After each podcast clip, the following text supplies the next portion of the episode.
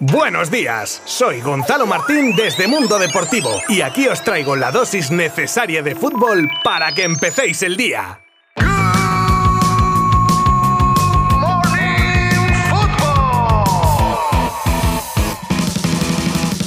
Muy buenas a todos, bienvenidos a la última jornada de la Liga Santander, así como del resto de las principales ligas europeas, con muchas de ellas jugándose todo hasta el último minuto. Y precisamente con eso vamos a empezar este Good Morning Football de lunes. Y como no podía ser de otra manera, abordaremos también lo más destacado del fin de semana, con mucha información que nos llega desde París con varios protagonistas, pero también tenemos bombazo en Alemania con las palabras del representante de Lewandowski, Champions femenina, en fin, un episodio completito que no os podéis perder. Os habla Gonzalo Martín desde Mundo Deportivo. ¡Comenzamos!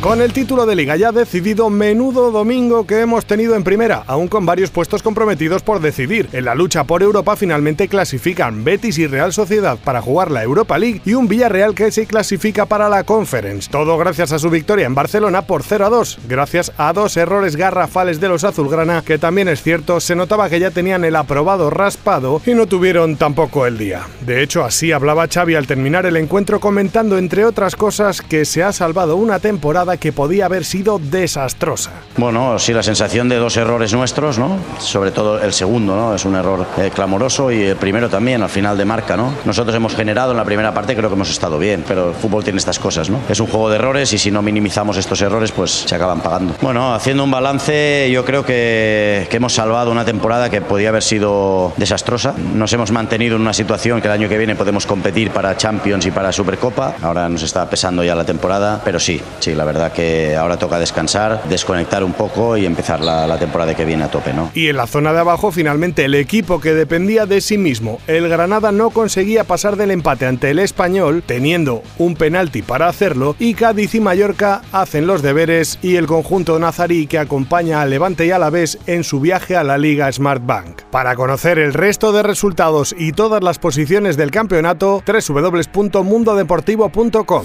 Y vaya final de Premier con la lucha por el campeonato hasta el último partido y el City que revalida título tras remontar un encuentro al Aston Villa que llegó a ponerse 0 a 2 y en un agónico final 6 minutos le bastaron a los de Guardiola para que Gundogan por partida doble y Rodri lograsen la épica llevándose el partido y primer puesto en liga. Una Premier que deja a Pep como el técnico con más ligas, 4 en 5 años, superando a Mourinho y Wenger y solo por debajo de un tal Sir Alex Ferguson con 13 trofeos. Por su parte el Liverpool hizo su trabajo pero de poco le valía con la victoria Citizen. Los de Club se llevaban los tres puntos tras vencer al Wolverhampton por 3 a 1 y también se llevaban una mala noticia tras salir renqueante Thiago Alcántara a pocos días de la final de Champions, que se suma a las dudas de Fabiño, Salah y Van Dijk. Por cierto, que para cerrar la Premier de este año los otros dos equipos que jugarán la Champions la próxima temporada serán Chelsea y Tottenham con el Arsenal y el United jugando la Europa League.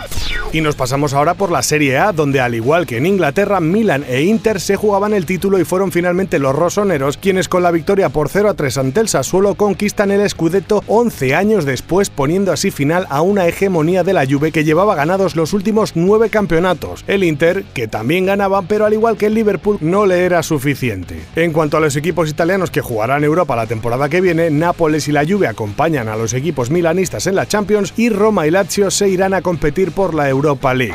Lewandowski tiene la oportunidad de unirse al club con el que siempre ha soñado. ¿Por qué privarlo de esta oportunidad? Quiere irse este verano, no nos importa el dinero. Hace varios meses que el Bayern ha perdido a Lewandowski como jugador y como persona. No se siente respetado por sus dirigentes. Pues estas han sido las palabras de Pini Zahavi, representante del delantero polaco. Más tajante no puede ser. Yo creo que solo nos queda averiguar cuál es el equipo de los sueños de Lewandowski.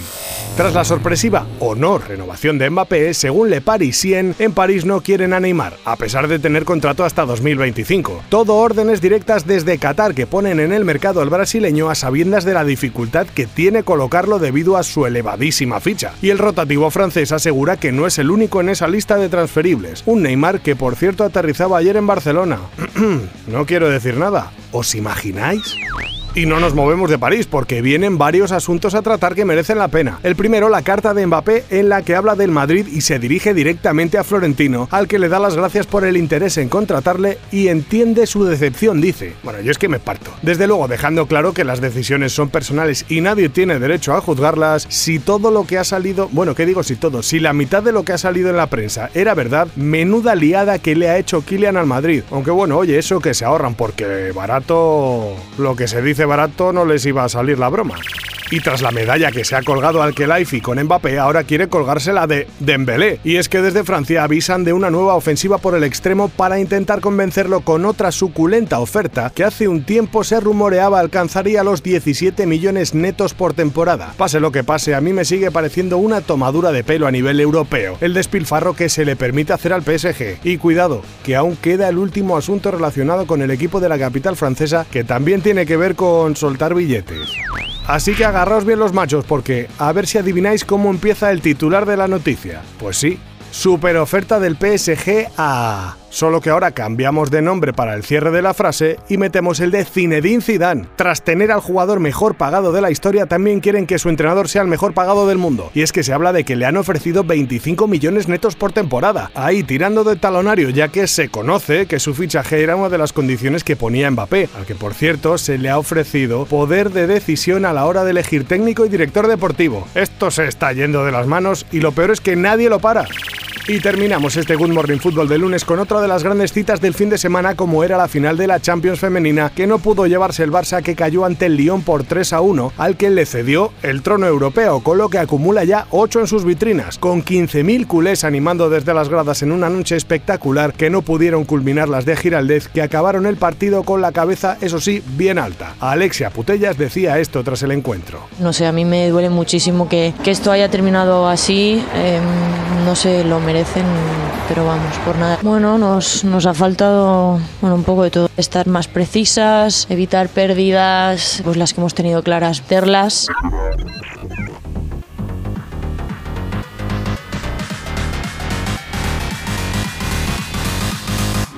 Aquí lo dejamos por hoy, pero mañana volveremos con más porque me da a mí que aun habiendo acabado los partidos de las ligas europeas, en cuestión de noticias no hemos hecho más que empezar. Así que como siempre os espero de lunes a viernes desde vuestra plataforma de streaming favorita para compartir con todos vosotros lo más destacado que vaya ocurriendo en el mundo del fútbol. Muchas gracias por estar ahí. Abrazo virtual. Adiós.